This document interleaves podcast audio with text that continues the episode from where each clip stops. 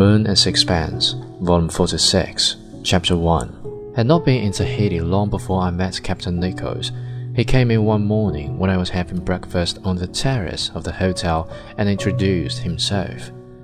He had heard that I was interested in Charles Strickland and announced that he was come to have a talk about him.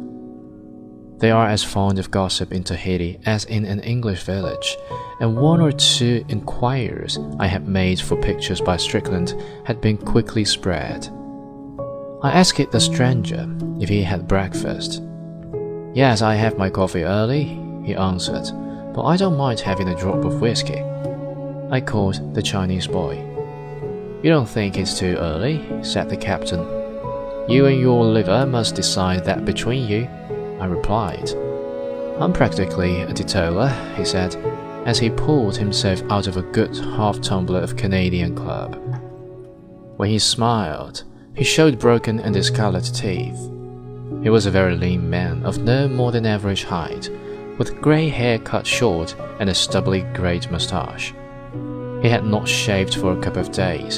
His face was deeply lined, burnt brown by long exposure to the sun and he had a pair of small blue eyes which were astonishingly shifty.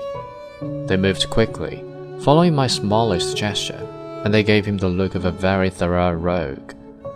But at the moment, he was all harshness and good fellowship. He was dressed in a bedraggled suit of khaki, and his hands would have been all the better for a wash.